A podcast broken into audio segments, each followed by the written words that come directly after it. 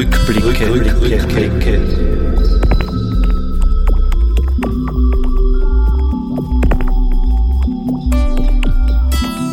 Baudenkmäler im Salzkammergut.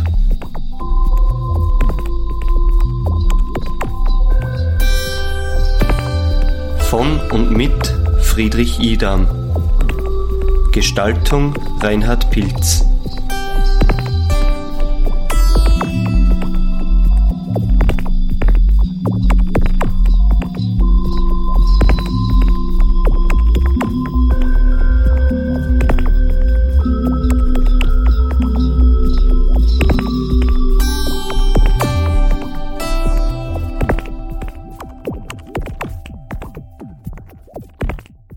Heute wieder zu Gast in Welterbe Hallstatt, Magister Johann Rudorfer, Archäologe am Hallstätter Salzberg.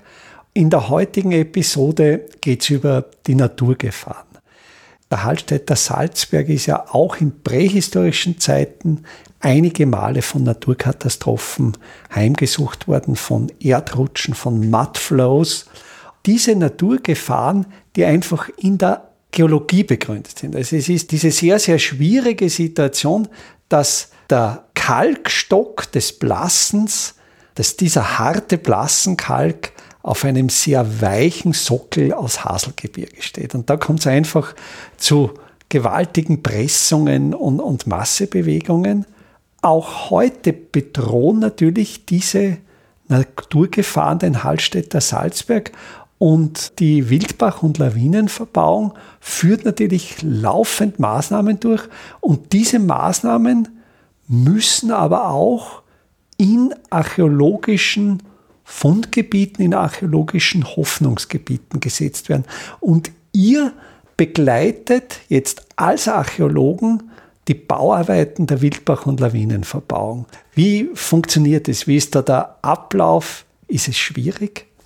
Es ist prinzipiell eine sehr spannende Geschichte für uns, weil wir dadurch in Regionen Einblick in den Boden kriegen, den wir sonst über unsere normale Forschungsarbeit und über die normalen Forschungsgrabungen nicht in dem Umfang haben könnten. Das sind sehr überraschende Dinge. Teilweise sind das Regionen, wo eigentlich klar ist, dass dort schon einmal graben worden ist, man nimmt dann auch, da kommt nichts mehr, zack, boom, auf einmal der Bagger reißt ein ganzes Grob raus. Man hat da die Schwierigkeiten einfach, dass eben eben in Hallstatt schon seit über 175 Jahren graben wird und die Kartierung von den Altgrabungen dementsprechend nicht so ganz hundertprozentig genau ist.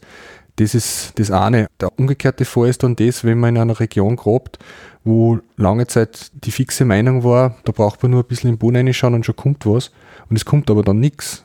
Das heißt, da gehen die Annahmen, die man sich so über die Jahrzehnte halt entwickelt hat, mit der Realität dann teilweise sehr weit auseinander.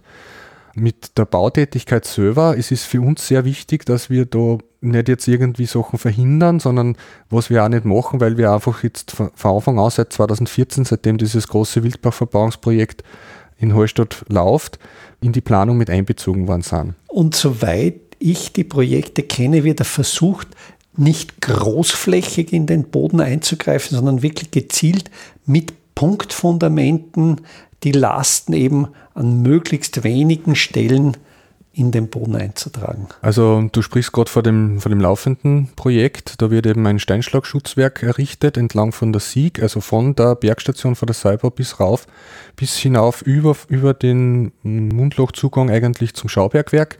Also über 800 Meter lang ist die Distanz. Und da werden alle 10 Meter Bohrungen gesetzt, ganz gezielt eben um Fundamente zu setzen, um eben dann aber das Hochtal in dem Bereich auch die Besucher und die Leute, die da oben halt tagtäglich arbeiten und zugegen sind, einfach vor dieser Steinschlaggefahr zu schützen. Da ist es halt so, dass wir dann diese punktuellen Eingriffe quasi vorweg untersuchen. Da haben wir vor einigen Jahren dann auch einen Bereich aufdeckt, der wahrscheinlich einmal zu einer sage ich mal, im weitesten Sinne Siedlung gehört hat, wobei das aber jetzt mittlerweile schon seit äh, mehr als 3000 Jahren schon so umgewürzt worden ist, das Gelände, dass jetzt kein durchgehender größerer Befund mehr zum Erwarten ist. Aber da bleiben wir natürlich weiterhin dran, auch nachdem das, das, das Werk dann errichtet wurde. Und an anderen Stellen hat sich einfach ganz klar gesagt, das Gelände ist teilweise so stark überprägt, durch spätere Steinschlagereignisse in manchen Bereichen oder in sehr vielen Bereichen hat es eigentlich auch Steinbrüche gegeben, wo die Steine dann hergenommen worden sind, um eben um die neuzeitliche Siedlung zu errichten. Und dadurch sind gewisse Funde, die durchaus sicher noch im Boden drinnen sind, einfach meterhoch überdeckt. Mit Hauglein. Mit Hauglein, ja, ja, mit dem Stab, mit Felsbruch einfach überdeckt, sodass eigentlich jetzt durch das reine Befahren durch, durch Baumaschinen da kein keine große Gefahr besteht, dass irgendwas zerdrückt wird.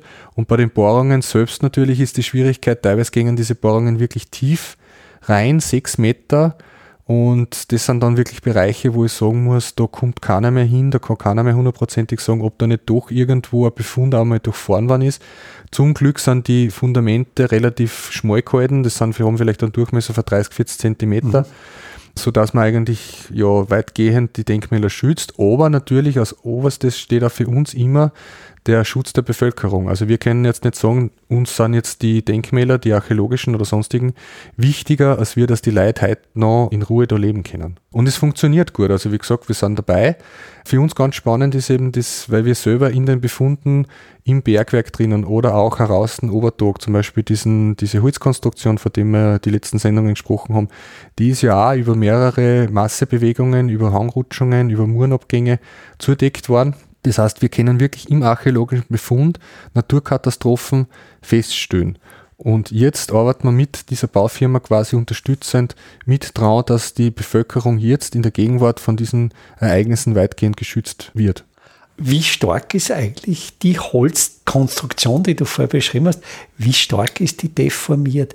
Ist es da ein Deformieren der Wände, dass ursprünglich senkrechte Wände schief worden sind? Ist es überhaupt ein Deformieren der Hölzer? Und wie kannst du als Archäologe erkennen, ob es nicht schon ursprünglich schief war oder Formänderungen durch Massebewegungen entstanden sind? Ja, das ist eine interessante Frage. Also der Befund an und für sich ist sozusagen noch in situ erhalten. Also wir haben wirklich die ganz, ganz klaren Anzeichen dafür, dass der Bau genau so eingesetzt worden ist. Wir haben die Eckverbindungen sind noch ineinander, da ist nichts ausgeschlafen irgendwo oder irgendwie verrutscht, also gerade vom inneren Kosten. Mhm. Da ist natürlich das große Glück, dass der doppelwandig gebaut worden ist und dementsprechend stabiler ja. ist. Diese äußere Rahmenkonstruktion, die so ein bisschen gestaffelt liegt, die ist ganz eindeutig an einem gewissen Punkt einmal abgerissen. Da dürft sie unterhalb von dem Hauptkosten, von dem Innenkosten, dürfte sie einmal der Hang weg bewegt haben, weggerutscht sein zum jetzigen Bach hin.